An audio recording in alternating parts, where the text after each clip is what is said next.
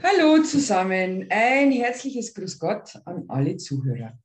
Mein Name ist Iris Weichenrieder und vielleicht kennt mich der eine oder andere von meinen Stadtspaziergängen. Nachdem es mir aktuell nicht möglich ist, Stadtspaziergänge zu gehen, habe ich dieses Medium gewählt. Danke, Alfred Zedelmeier. Mit Geschichten zum Ingolstädter Kulturgut erzähle ich in einem etwa 20-minütigen Zeitraum die eine oder andere Begebenheit auf der Schanz. Dies umfasst sowohl meine Stadtspaziergänge als auch ein Stückerl der Geschichte Ingolstadts. Abschließend möchte ich noch Folgendes erwähnen. Die Stadtspaziergänge sind in eigener Recherche von mir Iris Weichenrieder entstanden und zusammengestellt worden.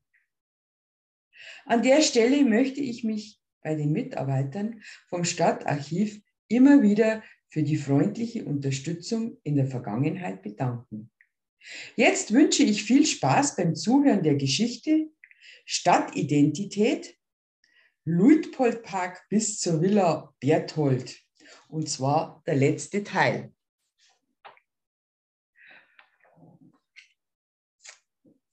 Wenn man beim Storchen wird, ums Eck rum geht, dann kommt man in die Griesbadgasse.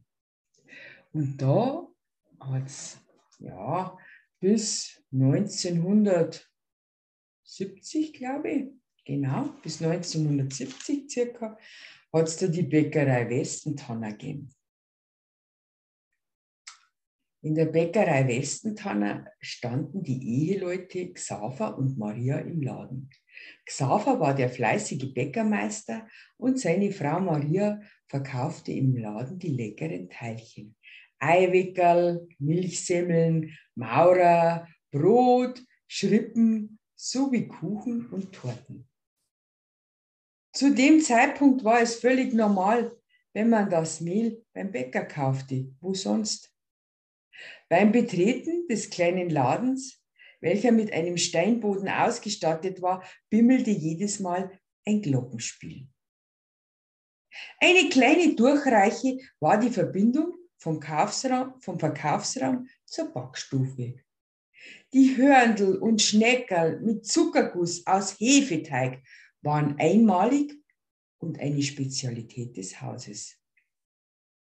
Der Geruch von frisch gebackenen beim Betreten des Ladens unvergesslich. Nach dem Rezept für die Hörndl zu fragen, erübrigte sich, weil es ein altes Rezept war und zur Antwort, und zur Antwort kam, das gebe ich nicht her, das nehme ich mit ins Grab. Die Kinder vom Viertel hatten ihre wahre Freude daran, zum Bäcker Westentanner zu laufen und Gurdeln zum Kaufen. Die Westentanners waren freundliche, nette Leute, sehr korrekt und sehr korrekt. Doch leider wollte die Bäckerei Westentanner keiner weiterführen. Somit mussten die zwei Eheleute ihr Geschäft Mitte der 70er Jahre für immer schließen. Somit verschwand auch ein Stückerl Geschichte aus der Griesbadgasse und das Glöckchen beim Betreten des Ladens verstummte für immer.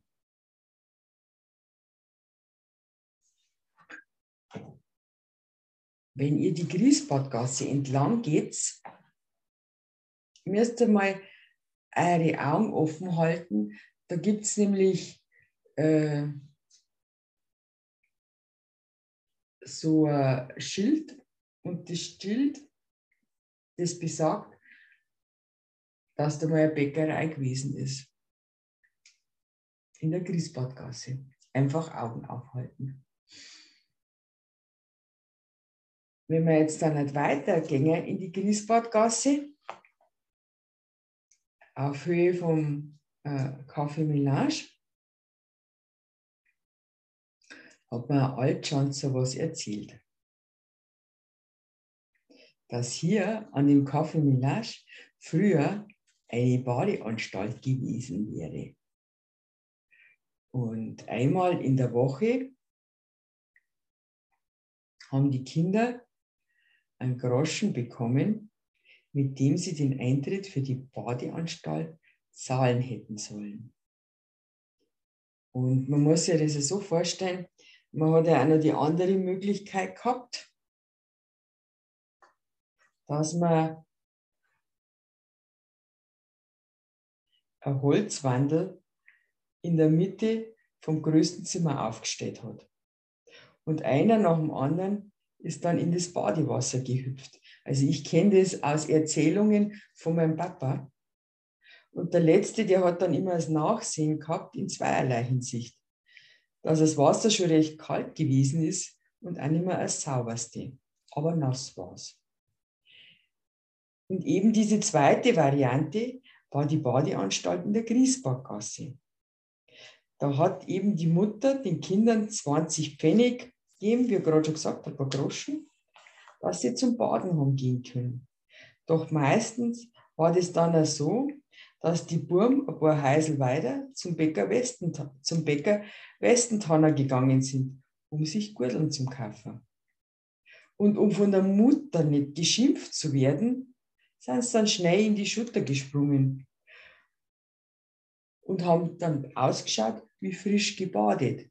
Ob es natürlich dann auch wirklich frisch gebadet gewesen sein, das lassen wir jetzt einmal dahingestellt. Ne?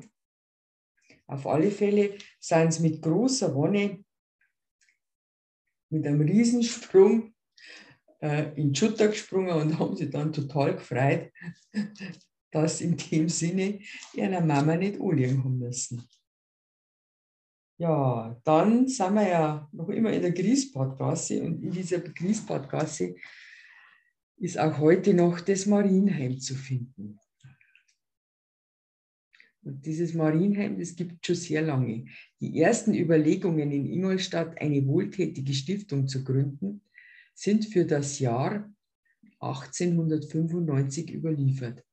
Um die weibliche Jugend und Dienstboten an ihren freien Tagen vor den Gefahren der Garnisonsstadt zu schützen, begannen 1871 im Kloster Gnadental die Klosterschwestern mit der Betreuung und Ausbildung der Ingolstädter Jugend. Um das Leben im Kloster nicht zu beeinträchtigen, bildete man ein Institut und kaufte das Anwesen des Färbers Huber Griesbadgasse 18. Das Haus wurde renoviert und am 2. Mai 1900 seiner Bestimmung als Marienheim feierlich übergeben. Die Institution erfreute sich großer Beliebtheit und es fehlte bald am Platz für Neuaufnahmen. Somit kaufte man umliegende Grundstücke, renovierte diese und baute sie zu einem Schultrakt mit Wohnheim. Und ähm, was ja den wenigsten also bekannt sein dürfte, dass äh, die Griesbadgasse äh, ist ähm, das Viertel gewesen von die Färber. Also es war ja auch die Schleifmühle äh, nicht weit entfernt. Und äh, bei der Schleifmühle, da ähm, war eine Fabrik und in der Fabrik ist gegerbt und gefärbt worden. Äh, ähm, also in der Griesbadgasse, habe ich ja jetzt gerade auch erzählt, sind ganz viele äh, Färber und Gerber gewesen, weil auch eben Schutter in der unmittelbaren Nähe gewesen ist. Und das haben wir ja zum Gerben und zum Färben äh, braucht. Und das war ideal. Und ähm, von dem her war das das ehemalige Färberviertel und ist auch einige Male äh, ganz schwer vom Hochwasser betroffen gewesen. Aber das habe ich schon in, einem, in einer anderen äh, also in, einem, in einer anderen Sendung erwähnt, dass ich dazu bezüglich des Hochwassers in Ingolstadt nochmal eine extra Einheit machen werde. Heute bin ich am Ende der Geschichte. Ich äh, hoffe, es hat euch Spaß gemacht und ihr habt so ein bisschen was Neues erfahren. Erzählt es weiter und bis zum nächsten Mal.